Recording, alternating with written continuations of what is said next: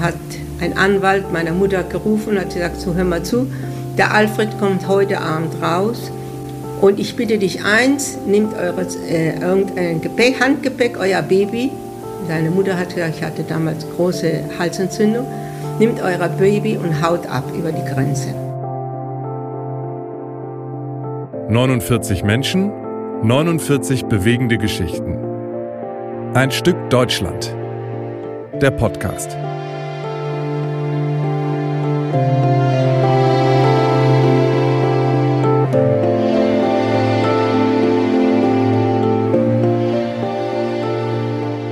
Moin Moin und herzlich willkommen zu Ein Stück Deutschland, unserem Podcast über Flucht und Vertreibung von Jüdinnen und Juden in der Nazizeit. Folge 45, wir machen weiter. Moin Corinna. Guten Morgen, Carsten. In der letzten Folge habt ihr, liebe HörerInnen, Ruth Marx kennengelernt. Ja, Jutta Hagemann hat euch die, ihre, ihre Geschichte ja vorgelesen und wir hoffen, dass euch die kurze Folge gefallen hat.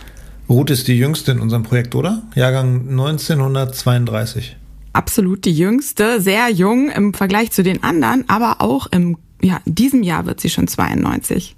Heute werdet ihr sie noch viel besser kennenlernen. Wir tauchen tief in ihre Geschichte ein und spielen gleich auch mal ihren ersten Ton. Und zwar aus einem Interview von 2004, das Corinna mit ihr im Oger Hirsch geführt hat, dem Altenheim für deutsch sprechende Jüdinnen und Juden in San Miguel, Argentinien. Ruth hat damals als freiwillige Helferin dort gearbeitet, oder? Ja, genau. Das kann man auch daran erkennen, wenn ihr jetzt mal auf die Internetseite geht. Ähm, dann könnt ihr das daran sehen, dass sie auf dem Foto, das Tim gemacht hat, nämlich einen rosa Kittel trägt. Ja, das könnt ihr euch ja vielleicht schon mal parallel auf ähm, www.einstückdeutschland.com angucken. Ja, die freiwilligen Helferinnen heißen wegen dieses rosa Kittels übrigens Damas Rosadas, also die rosa Damen. Ja, ich weiß nicht, ob ich das schon mal erwähnt habe. Und jetzt hört ihr den ersten Ton. Darin stellt sie sich erstmal selber vor. Ruth Lea Kogan von Marx, D. Marx, wie wir hier sagen. Kogan geboren. Kogan geboren. Das heißt in Wirklichkeit, mein Name von meinem Vater war Kagan, denn er ist aus Kiew geboren. Sehr gewöhnlicher Name dort. Und wie wir ins Land gekommen ist, war es unmöglich zu gebrauchen, weil Kagan übersetzt heißt Scheiße. Oh. Also hier in Argentinien? Hier in Argentinien. Und da hat mein Vater mit, also mit Anwälten und mit einem Juristen alles, ich habe die ganzen Papiere, hat die ganze Familie auf Kogan. Das, dann ging es wunderbar. Das ist gegangen, wie ich in die Schule gegangen bin. Ne? Ja, aber das war also ja darum, auch besser so, ne? Ja, also jetzt heiße ich Ruth Lea Kogan de Marx. Ja? Scheiße. Wie schrecklich. Ich ja. versuche mir das mal vorzustellen. Ich komme im Ausland in die Schule, spreche die Sprache nicht und alle lachen, wenn ich sage, wie ich heiße. Ja, es ist so übel, so krass. Kagar ist das Verb und dekliniert heißt es halt sie scheißen, ne? Kagern. ja, ich sag mal. Nicht schön, nicht schön. Reingeschissen. Ja, okay. Also dabei ist der Name Kagan ja eigentlich ein Hinweis auf die Abstammung der Familie. Hat sie ja schon erzählt, ihr Vater kommt aus Kiew. Der Name Kagan ist nämlich eine regionale Abwandlung des im Jüdischen sehr bedeutsamen Namens Kohen. In der jüdischen Tradition ist ein Kohen ein Mitglied des Priesterstandes. Das waren die, ja, die bestimmte rituelle Aufgaben im Tempel in Jerusalem übernommen hatten. Von dieser Bedeutung wussten die Kinder in der Grundschule in Buenos Aires so wenig wie die meisten von uns heute, denke ich. Klar, woher sollen sie es wissen? Ne? Also ich wusste das auch nicht, ich musste das auch nachschlagen. Ja, und die Kinder sind ja gern mal so erbarmungslos fies wie die Erwachsenen. Ähm, nicht nett. Ich weiß, dass sie also Ruth tatsächlich ausgelacht haben dafür. Ja, aber ist irgendwie auch ganz normal. Wenn, wenn man sowas hört, würde ich wahrscheinlich auch lachen. Ähm, für Ruth war das ein schlechter Einstieg, aber sie steckt das weg. Bleibt ihr auch nichts anderes übrig? Bevor wir weitermachen, wo kommt Ruth her? Wo ist sie geboren? Das hat sie dir 2004 natürlich auch erzählt. Ich bin geboren am 16. Juli 32 in Breslau. Hast also bewusst von der Zeit, den ersten Jahren der Hitlerzeit, nicht so viel mitbekommen? Nein, nichts mitbekommen, weil äh, mein, im, im August 33 wurde mein Vater festgenommen, der wurde ins Kassett gesteckt, ein Monat. Weißt du, welches das war? Äh, Im August 33, in Breslau. Ah, in Breslau. Und äh, mein Vater war Russe. Und das war schon ein Grund, ihm festzunehmen. Ne? Das geht jetzt ein bisschen sehr schnell. Ruth kommt schnell zu den harten Geschichten. Das äh, wird man im Laufe der Folge noch merken. Ähm, ja, es sind halt die Szenen, die ihr Leben nachhaltig geprägt haben, würde ich denken. 1932, das heißt, Ruth ist zu einem sehr ungünstigen Zeitpunkt geboren. Wenn sie im Juli geboren ist, ist sie bei der Machtübergabe an Hitler und die NSDAP am 30. Januar ja gerade erst ein halbes Jahr alt. Ja, aber die Freude ist natürlich trotzdem riesig. Es gibt eine Geburtsanzeige, die ihr, liebe ZuhörerInnen, euch auf Ruths Seite anschauen könnt. www.einstückdeutschland.com. Da heißt es, Hurra, unsere Ruth Lea ist da. Und siehst ja auch, ähm, hab mir das Bild auch angeguckt, sie ist ja auch wirklich super niedlich. Es gibt auch Fotos von ihr als Baby und Kind, die ihr euch da auch selbst angucken könnt. Ja, unbedingt. Da sind echt super, super süße Fotos dabei. Als Ruths Vater festgenommen wird, hatte ihre Familie gerade erst ihren ersten Geburtstag gefeiert. Er ist ja kein Deutscher, hat sie ja gerade auch gesagt. Das ist echt, äh, also und Jude, schlechteste Kombination. Vielleicht sogar die schlechteste Kombination. Ja. Was weißt du noch über ihren Vater? 2021 waren Tim und ich ja bei Daniel, also einem, einem ihrer zwei Söhne von äh, Ruth. Der lebt im Landau in der Pfalz mit äh, seiner Frau Wilma. Und er hat uns ein bisschen was zu den Hintergründen erzählt. Der war aus heute, heute Ukrainien, in der Nähe von Kiew, Bresnischew heißt das. Da war auch sehr viele Juden da. Mit 17 Jahren hat er viel Sport gemacht, hat Boxen gelernt auch. Und dann hat er in der Schule, hat man ihm, der Lehrer hat ihm gesagt, scheiß Jude. Und ist aufgestanden, hat er ihm einen Schlag im Gesicht äh, gegeben, den Lehrer. Und da hat er Verbot gehabt, der in, in allen Schulen von Ukrainien, der Ukraine, das war Russland, konnte nicht mehr bleiben. Er konnte nicht bleiben, sagte Daniel. Was genau meint er damit? Also er wurde, hat er ja gerade gesagt, wirklich aus allen Schulen ausgeschlossen. Da würde man denken, ja gut, dann ähm, muss er was anderes machen, aber er wollte halt irgendwie doch auch noch weiterkommen in seiner Bildung, schätze ich mal. Er hatte halt einfach keine Perspektive mehr und ja, konnte dann so gesehen nicht mehr bleiben. Einen Lehrer zu schlagen ist natürlich nicht okay, aber als Lehrer scheiß Jude zu sagen, das war damals offensichtlich in Ordnung. Das muss man sich auch mal vorstellen. Hm, Das ist nur schwer zu verstehen aus unserer Perspektive, denke ich auch. Aber also würde sich das ein Lehrer heute erlauben, hätte das hoffentlich Konsequenzen. Ne? Wir müssen versuchen, uns, uns in die Zeit hineinzuversetzen. Hetze gegen Jüdinnen und Juden ist damals völlig normal. Pogrome, also spontane Gewaltausbrüche gegen Jüdinnen und Juden mit Toten und Verletzten sind tatsächlich an der Tagesordnung, ganz besonders in Osteuropa. Viele fliehen auch damals schon vor Gewalt. Aus der Zeit rührt übrigens, finde ich auch interessant, die erste jüdische Einwanderungswelle nach Argentinien. Das war so um ähm, 1910. Also gerade aus Osteuropa sind damals viele, viele Jüdinnen und Juden auch nach Argentinien gekommen. Mhm. Okay. Zurück zu Ruths Vater. Der sieht also keine andere Möglichkeit, als seine Familie und seine Heimat zu verlassen. Und das ist die erste Flucht, kann man sagen. Da kommen nämlich noch ein paar dazu. Weißt du, wie er heißt? Also, damals heißt er Shama, Shama Kagan, geboren am 8. März 1897. Er ist 17 Jahre alt, ja, und beschließt jetzt nach Deutschland zu gehen. Ukrania, falls ihr euch gerade gewundert habt, ist übrigens das spanische Wort für Ukraine. Und die Ukraine gehört 1914, als Shama ins Deutsche Kaiserreich flieht, zum russischen Zarenreich. Und ungünstigerweise erklärt Österreich Ungarn im gleichen Jahr, also als Schammer gerade ins Deutsche Reich äh, äh, übergesiedelt ist, so, sozusagen Serbien den Krieg. Und zwar nach dem Attentat äh, durch einen serbischen Nationalisten auf den österreichisch-ungarischen Thronfolger Franz Ferdinand und seine Frau Sophie. Drei Tage später, am 28. Juli 1914, beginnt dann das, der Erste Weltkrieg. Nationale Spannungen, Imperialismus und Allianzen verschärfen die Lage. Das Deutsche Reich erklärt erst Russland den Krieg, dann Frankreich und Belgien.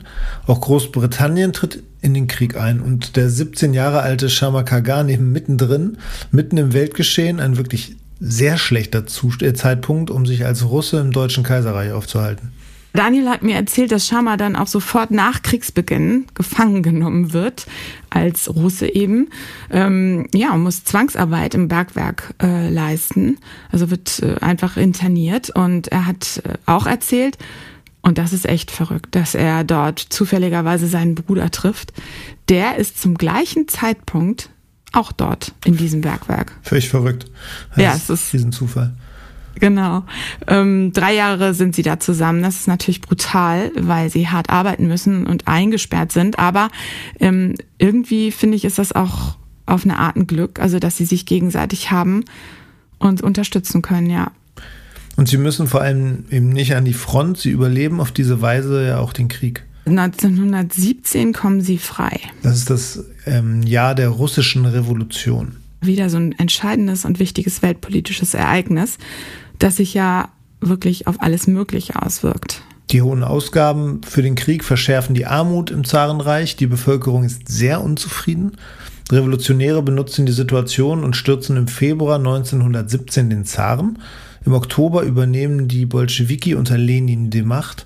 Der Frieden von Brest-Litovsk beendet Russlands Teilnahme am Krieg. Und Schamas Bruder geht daraufhin zurück in die Ukraine. Aber Schama selbst bleibt im Deutschen Reich. Er bleibt. Schama nennt sich jetzt Alfred und lässt sich in Breslau nieder. Jetzt beginnt für ihn oder auch für eigentlich für alle endlich eine gute Zeit nach dieser kriegerischen, nach dieser kriegerischen Zeit. Ja, auch für ihn, auch für den staatenlosen, jetzt staatenlosen Juden Alfred Kagan. Die Weimarer Verfassung wird geschrieben. Am 11. August 1919 wird die erste demokratische Verfassung Deutschlands in Weimar gegründet. Deutschland ist jetzt eine Republik und Alfred Kagan ist dabei. Weißt du, was er für ein Typ ist? Also dazu hat Daniel was erzählt. Mein Opa war sehr elegant, sehr schick. Er war sehr gepflegt und das hat meine Mutter geerbt. Ich teilweise. Ja, und man sieht es auch auf den Fotos in der Fotogalerie. Also ich habe auch ähm, sozusagen aus der Zeit vor Ruth eine Fotogalerie gemacht. Das könnt ihr euch vielleicht auch anschauen. Da sieht man, wie elegant er ist, gerne im Anzug. Wobei mir auf den Fotos generell aufgefallen ist, dass die äh, damals die Männer die Hosen ein bisschen höher getragen haben. Aber gut, ja. fast bis unter die Brust. Ne? Ja, okay. Ja. ja. Wir wissen von Daniel Alfred, Kagan findet einen Job in einem feinen Kaufhaus. Ähm, auch übrigens von einem äh, Russen. Also der, der Besitzer ist ein Russe. Ähm, ja, er lernt sehr gut Deutsch, verdient gut, treibt Sport, trifft äh, und dann trifft er auf dem Ball in seinem Sportclub die zwölf Jahre jüngere deutsche Jüdin Edith Kramer. Was weißt du über sie? Sie wurde in einem kleinen Ort in der Nähe von Katowice als die Tochter von Benno und Ella Kramer geboren. Am 9. April 1909. Hindenburg hieß der Ort damals. Heute heißt er Sabsche, also in Polen. Schaut euch unbedingt die Fotos dazu an. Edith hat eine eigene Galerie ganz unten auf der Seite. Ja, genau, weil ich da wirklich so viele schöne Fotos hatte, habe ich gedacht, kriegt sie eine eigene Galerie. Total niedlich, auch als Kind. Und ich finde auch, ich finde auch dieses eine Bild ganz cool, wo sie mit ihren Freunden in den Zwanzigern zu sehen ist. Kann man sich das ganz gut vorstellen. Die war, glaube ich, auch keine, kein Kind der Traurigkeit, nee, nee. gefeiert. ja, ja, ich glaube insgesamt, beide Eltern waren, ähm, ja, haben viel gefeiert, viel Sport gemacht. Mhm. Ja. Als sie sich da kennengelernt haben in Breslau auf diesem Sportball, verlieben sie sich wohl ziemlich schnell ineinander und heiraten dann auch. Wenige Monate später auf dem Standesamt in Breslau am 6. August 1931. Von den beiden der Heirat und so gibt es auch eine Fotogalerie. Auch einfach spannende Fotos aus der Zeit, muss man sich einfach mal angeguckt haben. Ja, genau. Auch sozusagen von dem ersten Gratulanten bei der äh, vor dem Standesamt und so weiter. Und die beiden, naja, sie sehen halt wirklich genauso aus, wie man aussehen muss in der Zeit. Ne? ähm, knappes Jahr später kommt Ruth schon auf die Welt und nur etwa ein Jahr später sitzt ihr Vater im Gefängnis. Ich glaube, das war wirklich ein Albtraum für die Familie. Edith äh, geht jeden Tag hin, hat Daniel erzählt um ihn zu besuchen. Ähm, die Familie von Edith, ähm, die setzt sich für, für Alfred ein. Der Schwiegervater versucht ihn rauszuholen, zeigt sein eisernes Kreuz aus dem Ersten Weltkrieg vor, um seine Loyalität zum Deutschen Reich zu beweisen. So, ja, irgendwie so nach dem Motto, einer, der für das Deutsche Reich gekämpft hat, lässt keinen seine Tochter heiraten, der nicht auch loyal ist. Er bürgt also für Alfred. Und? Es nützt nichts. Möglicherweise kann ich mir zumindest vorstellen, weil, weil sie Juden sind. Ja, sehr wahrscheinlich, oder? Ja, ich glaube auch. ja, tatsächlich. Ja, warum? Ich meine, das war, da waren die Nazis ja schon an der Macht, also sehr naheliegend. Hm. Also er sitzt einen Monat im Gefängnis. Aber? Er konnte aber nichts beweisen, weil er, er hat in, in Breslau in Bischofsky gearbeitet, war auch ein Russe. Es war ein großes Warenhaus, so wie Dietz in, in, in Berlin, ja. Und äh, es war, äh, sie ist jeden Tag meinen Vater besuchen gegangen. Und ähm, das war Ende August und da hat ein Anwalt meiner Mutter gerufen und hat gesagt, so hör mal zu, der Alfred kommt heute Abend raus und ich bitte dich eins, nehmt eures, äh, irgendein Gepäck, Handgepäck, euer Baby. Deine Mutter hat gesagt, ich hatte damals große Halsentzündung. Nehmt euer Baby und haut ab über die Grenze. Denn nochmal kann ich den Alfred nicht retten.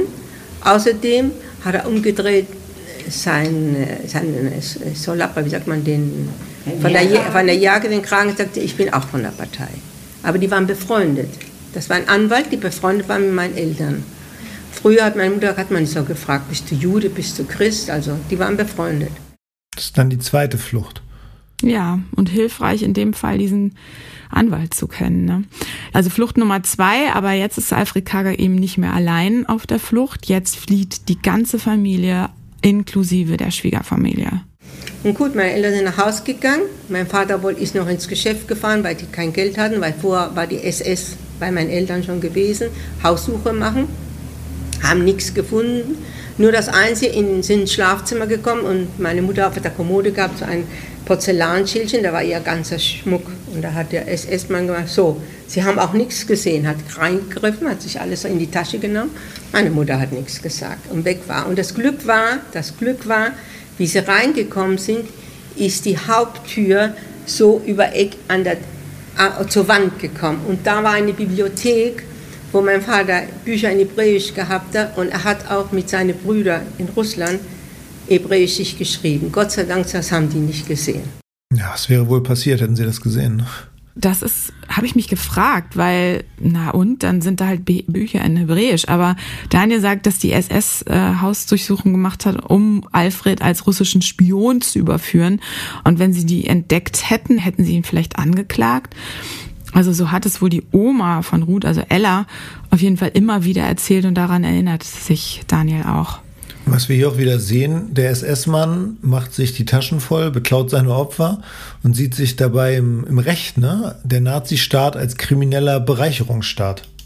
Ja, so krass war das irgendwie und Ruth erzählt, wie es weitergegangen ist. Also meine Eltern haben dann im, im das war der erste Tag September, haben das Baby genommen, die zwei Taschen, wo die Schabbesleuchter das einzige drin war, und über die Grenze nach der Tschechoslowakei in einer Kutsche. Mit den Habseligkeiten? Ja. Und da hat mein Vater immer erzählt, äh, das konnte, hat er auch bestochen damals den von der Grenze und wir sind rüber zu, zu, das war Onkel und Tante von meinen Großeltern. Und meine Großeltern und der Bruder von meiner Mutter die sind auch rüber nach der Tschechoslowakei am nächsten Tag. Warum so, Tschechoslowakei? Weil diese Onkel und Tanten da gewohnt haben. Und da war es irgendwie sicher, weit von Deutschland. Weit von Deutschland, damals noch gedacht, ne? Ja, ja, nicht sehr weit, also nicht weit genug dann am Ende, aber ja. Ja, gut, aber es ist erstmal ein großes Glück, Verwandte im sicheren Ausland zu haben. Das ist entscheidend, würde ich sagen. Das haben wir hier im Podcast ja immer wieder und das gilt ja letztlich auch immer und überall auf der Welt, damals und heute auch. Und da hat mein Vater mit meinem Großvater, mein Großvater war in der Konfektionsbranche äh, und und mein Vater in diesem in diesen großen äh, Geschäft da, da haben sie zusammen in Ratschesdorf, das war ein kleines Dorf, ein Weindorf, sich ein kleines Geschäftchen aufgemacht. Und haben ziemlich gearbeitet. Mein Vater hat guten Geschmack immer gehabt, also ist ganz gut gegangen. Ja, bitte schaut euch dazu auch die Fotos an. Ähm, das ist die zweite Fotogalerie mitten im Text. Da kann man auch das Geschäft sehen. Ähm, Textilidom hieß das, Kramer und Kagan, Textilwarenladen. Ja, das hat Alfred dann mit seinem Schwiegervater und seinem Schwager aufgebaut. Bis jetzt basiert das, was Ruth dir erzählt, auf den Erzählungen ihrer Eltern und Großeltern. Sie ist noch viel zu klein, um an diese Zeit eigene Erinnerungen zu haben. Aber jetzt fängt Ruth langsam an zu laufen, zu sprechen und parallel setzt dann auch ihre Erinnerung ein. Persönlich kann ich mich erinnern, wie das Haus in der Ratschesdorf war. Ich kann mich erinnern, wir sind in, in den Weinberg rumgelaufen.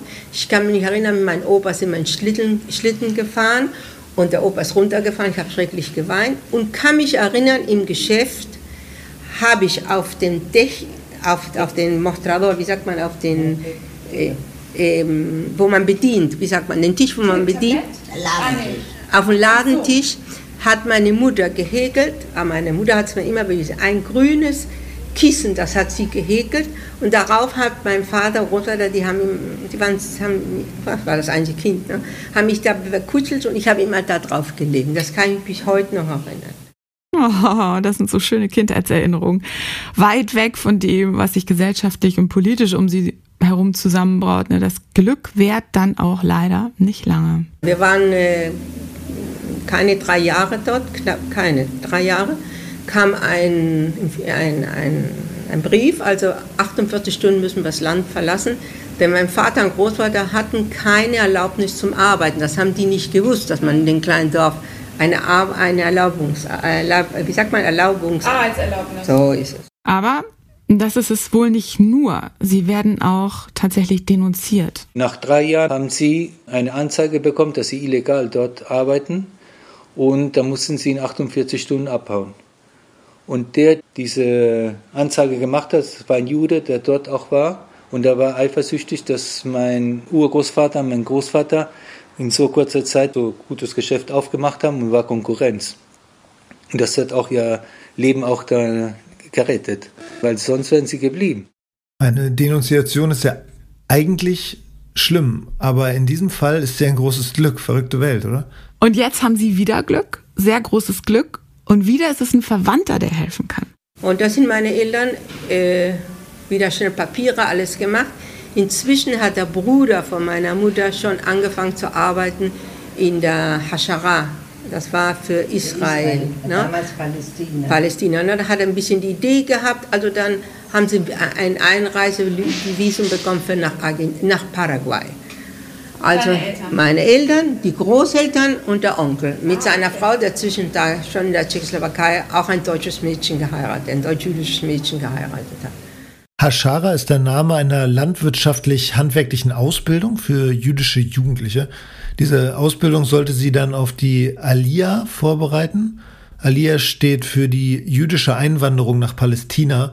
Das Ziel war letztlich, die jungen Menschen vor der Verfolgung durch die Nazis in Sicherheit zu bringen. Offensichtlich konnte Ediths Bruder Helmut, also der Onkel von Ruth, über seine Kontakte eben auch was für seine eigene Familie tun. Das hat mich irgendwie ein bisschen gewundert, weil ja die Ausrichtung der Haschara eigentlich eine ganz andere war, hast du ja gerade erzählt.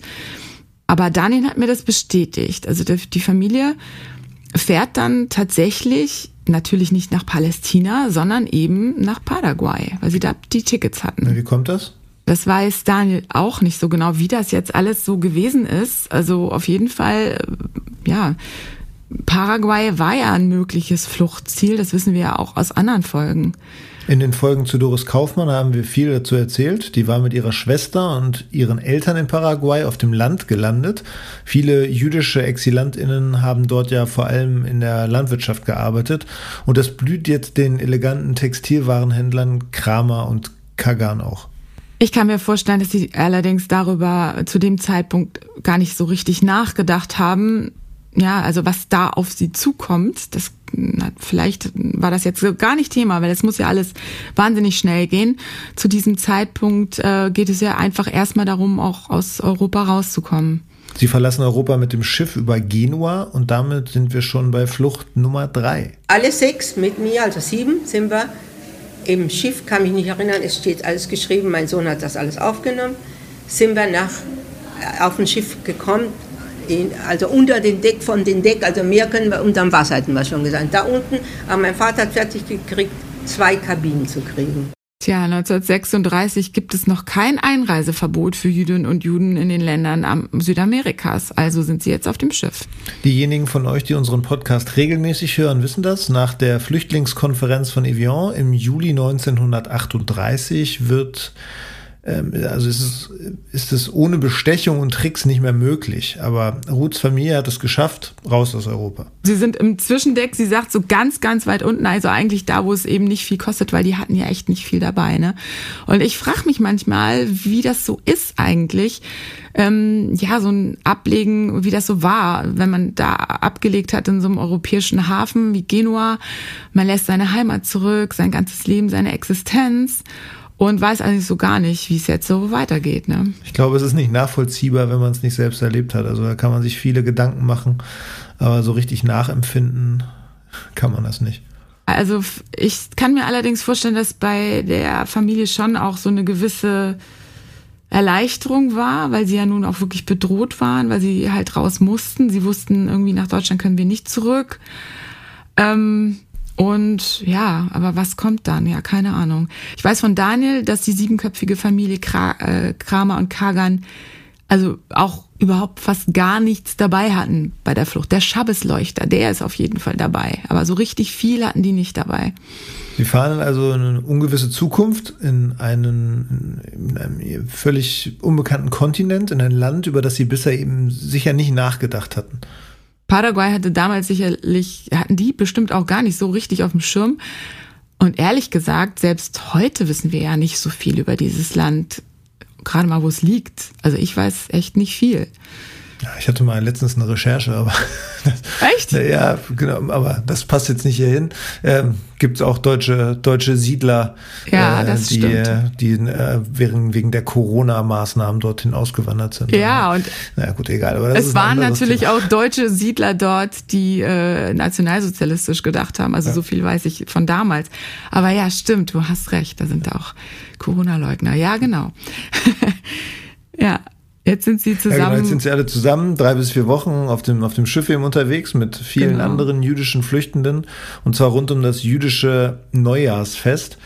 Rosh Hashanah, habe ich das richtig ausgesprochen? Nee, Rosh Hashanah. Ja, Rosh Hashanah. Ähm, und das wird 1936 vom 16. bis zum 18. September gefeiert. Rosh Hashanah ist, ist Neujahr, da mein Vater viel gewusst hat, mein Großvater auch, haben die abgehalten die, den Feiertag, die haben Gebetbücher beide mitgenommen. Und in der Kabine, wo meine Mutter und Großmutter die drei Wochen gelegen haben, lahm, weil die, die waren für nichts zu, zu benutzen und die haben nur gekotzt, hat mein Vater und Großvater den Gottesdienst abgehalten. Und die ganzen Leute von dem Bord sind runtergekommen, weil da wurde es abgehalten. Ja, sie sagt Rosh Hashanah, ne? Also ja. ich glaube, da gibt's, äh, ich habe es in Israel Rosh Hashanah gelernt, aber äh, da gibt's wahrscheinlich unterschiedliche äh, Arten, das auszusprechen. Ja. Ella und Edith sind also seekrank und bei so einer Fahrt sicherlich nicht angenehm, weil die ist ja auch nicht so kurz. Nee, oh, ich ist, für mich ist das echt ein Albtraum, mir das vorzustellen, über so eine lange Seereise zu machen, weil, also ich wäre 100% seekrank geworden, ganz klar. Ich werde schon bei der kleinsten, auf dem kleinsten Segelboot werde ich seekrank. Und ich weiß nicht, ob ihr, liebe ZuhörerInnen, das schon mal erlebt habt, aber seekrank zu sein ist wirklich richtig schlimm.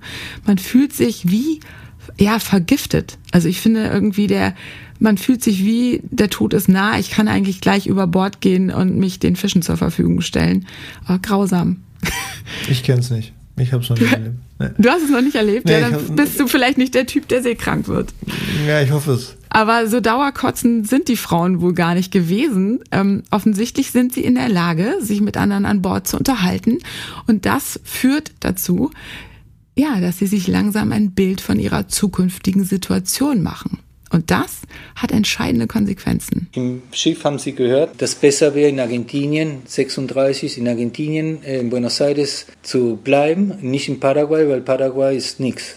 Und dann haben sie gesagt, wenn wir in Argentinien ankommen, die sind so blöd, die sollen gar nicht sagen, die fahren nach Paraguay. Er soll einfach runter mit der Familie. Es wird nichts geschehen. Mein Opa, durch diese ganze Erfahrung, wo er hatte, hat er gesagt, nochmal wieder illegal und er wollte nicht. Aber meine Oma war wie meine Mutter mit starkem Charakter und er sagt, wir bleiben und wir bleiben und äh, so sind sie dann ausgestiegen. Das war im September 36. 36. Das, wir sind hier angekommen, Ehre für Yom Kippur. Yom Kippur ist unser heiliger Tag, wo unser Fasttag ist, ja, eins von den heiligsten Tagen. Das ist schon spannend, ne? wenn man dann schon ins Ungewisse fährt und dann auch noch diese Entscheidung trifft, unterwegs den Reiseplan zu ändern. Weiß ich nicht, ob ich den Mut dazu hätte, aber es braucht halt immer Menschen, die auch intuitiv handeln, sich trauen, mutige Entscheidungen zu treffen. Und davon gibt's in dieser Familie ja einige, das ist zumindest so mein Eindruck. Ja, es ist jetzt einfach nicht, äh, nicht nur nicht Alfred, wie vielleicht vorher, sondern eben Edith. Ohuds, Ohuds Mutter. An Yom Kippur 1936 kommen sie also an, steigen einfach vom Schiff. Das ist schon eine ziemlich lässige Aktion. Ja, ich stelle mir das so als Filmszene vor. Ja, es ist der, der 26. September 1936 und eine völlig unklare Zukunft liegt vor Ruth und ihrer Familie. Die einzige, der das unklar ist, wird, ja, wird Ruth gewesen sein. Sie ist bei der Ankunft in Argentinien erst vier Jahre alt. Und wie es mit der kleinen Ruth und ihrer Familie weitergeht, ob sie bleiben können, ob oder ob sie das Land verlassen müssen, ja, das erfahrt ihr erst in der nächsten Folge. Ja. Liebe Hörerinnen und Hörer, das war Folge 45 unseres Podcasts. Danke für euer Interesse. Danke, dass ihr uns so treu seid. Danke dir, Corinna, und danke an Tim, dass ihr euch auf den Weg nach Landau gemacht habt, um Daniel Marx zu treffen. Und danke an Daniel, dass er einige Fragen zur Fluchtgeschichte seiner Mutter beantwortet hat. Und natürlich auch danke für die vielen Fotos in dem Zusammenhang. Und liebe Grüße an Ruth an dieser Stelle. Du hörst ja wahrscheinlich auch zu. Danke an euch alle und lieben Gruß auch an die Familienangehörigen in Buenos Aires. Carsten, ich danke dir. Jetzt schon mal im Voraus auch danke an dich, Philipp von Fluid Sounds. Du machst ja die Töne für ein Stück Deutschland immer schön. Ganz, ganz lieben Dank. Heute wieder viel zu tun. Wenn euch, liebe Hörerinnen und Hörer, diese Folge gefallen hat und euch der Podcast insgesamt gefällt, bitte lasst uns eine Bewertung da und empfehlt den Podcast weiter. Und denkt dran, ihr findet uns auch bei Steady. Dort könnt ihr unsere Newsletter abonnieren und Teil der Ein Stück Deutschland Community werden. Unsere Arbeit mit ein paar Euro im Monat zu unterstützen. Danke fürs Zuhören. Danke für euer Interesse und bis zum nächsten Mal. Ja, bleibt gesund und zuversichtlich. Bis zum nächsten Mal. Macht's gut. Tschüss.